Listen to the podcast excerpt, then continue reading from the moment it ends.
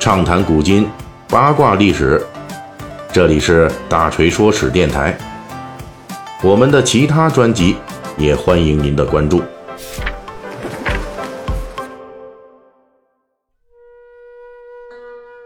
今天呢，等到了《三国演义》的更新啊。那之前这几期呢，我们一直讲这兖州的曹操啊，还有啊，最近他跟这外来户吕布这打仗啊，在兖州是打得空前惨烈啊。在经过濮阳之战以后，曹操战败了，吕布军与曹操军就陷入了持续三个月的僵持和对峙，双方呢最终都粮草耗尽，只得是被迫退兵。那上一章的末尾呢，我们就提到了这曹操因为粮草耗尽，随后就陷入了极大的困境，不仅是这队伍啊无法招募新兵，甚至老兵那儿都出现了人吃人的惨剧。而吕布这边状况也非常不好，他被迫率军撤离濮阳，一路向东南方向寻找粮草。结果在盛世这个地方筹措粮草的时候，就遇到了当地的豪强的反抗。结果啊，素来号称强悍的吕布军啊，竟然被名不见经传的盛世豪强李进给打败了。那为什么会出现这种戏剧化场面呢？其实我略微解释一下，大家就明白了。吕布军啊，这时候也粮草耗尽了，那几乎跟曹操一样，只是呢稍微好那么一点就是没发生人吃人的惨剧而已。那没有粮草的部队，这士兵的士气和体力都已经濒临崩溃了。这时候的吕布军啊，跟几个月前濮阳之战时的战斗力那差距非常大。现在可以说是整个部队啊处于一个状态的谷底啊，而盛世豪强李靖这边，那他是本土豪强啊，为了保卫自己的粮食财产，可以说是孤注一掷，发了狠，拼了命了，动员全家族是死守城池。而且在东汉时代啊，由于当时技术条件限制，这攻城战是一件非常不利于进攻方的战斗，攻城方。由于比较吃亏，那一场双方都比较坚定的攻城战，往往很难在短时间之内结束，一般呢会持续上几个月，甚至是几年的时间。那你想想，这个现在的吕布军，他哪耗得起呀？这两边此消彼长之下，这吕布军进攻李靖扼守的地方城池失败了，那也就是可以理解的。况且，豪强李靖那儿，人家发了狠的目标是非常明确的。哎，我就是为了保卫自己的财物，人为财死，我就拼命啊！可是吕布军这边呢，他们想的不一样。那他们抢粮食、抢财物的目的是什么呢？是为了生存。如果说在这个抢劫过程当中就被人给干死了，那这粮食抢来了给谁吃啊？所以，对于吕布军的士卒来说，在这种劫掠过程中玩命啊，其实呢，大家都会想想。哎呦，这有点不值当的，不划算啊！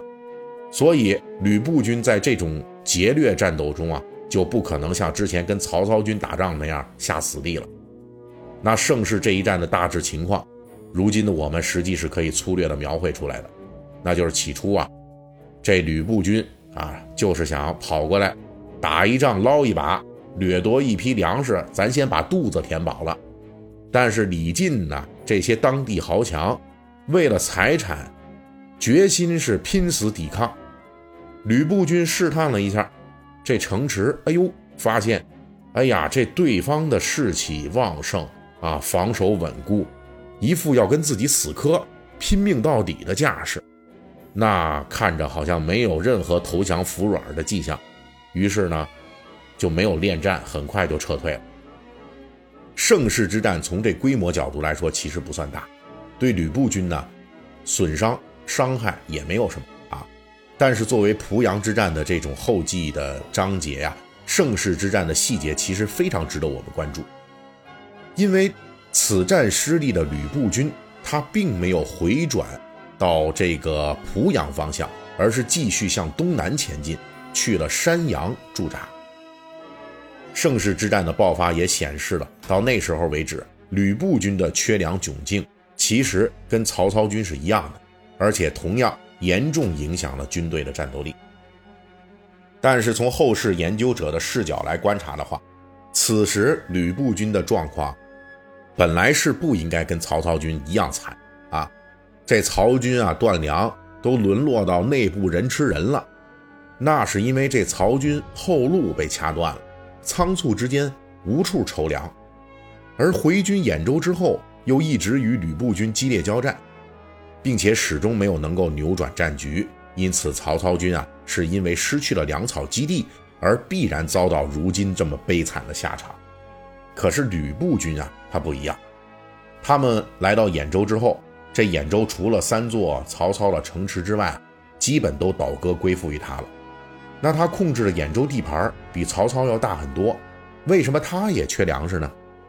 从行政角度来说，吕布军没有自己的行政队伍，而仓促来到兖州之后，一直在和这个曹操激烈的战斗啊。没有机会把自己的这个什么税收体系啊等等这种跟经济相关的呃工作就建立起来，也就无法把兖州地面上的粮食给征收上来。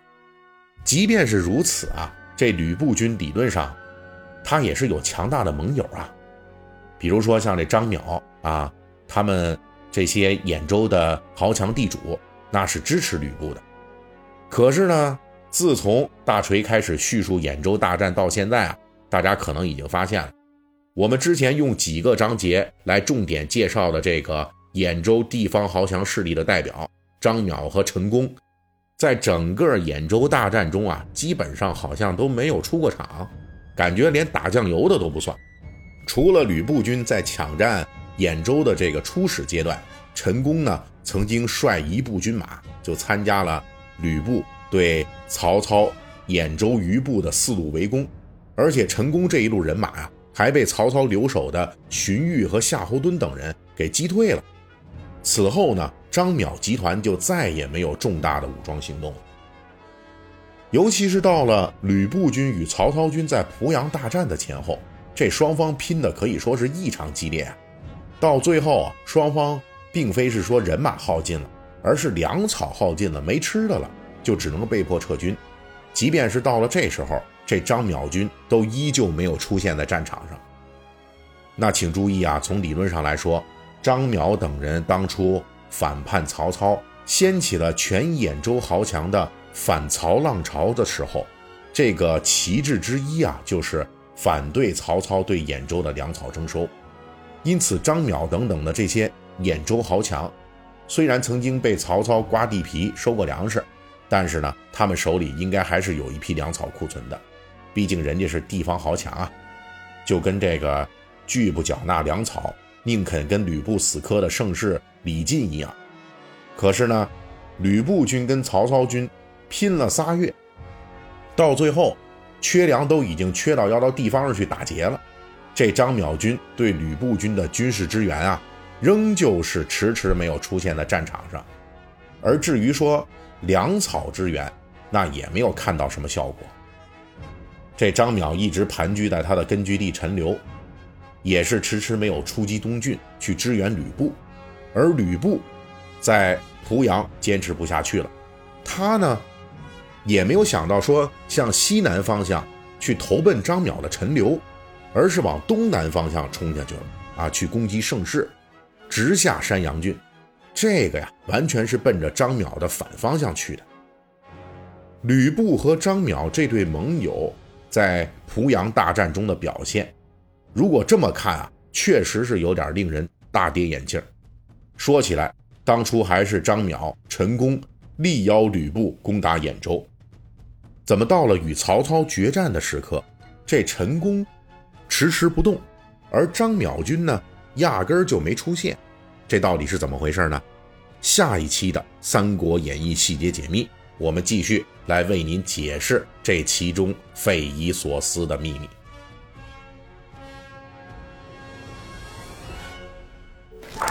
本期大锤就跟您聊到这儿，喜欢听您可以给我打个赏。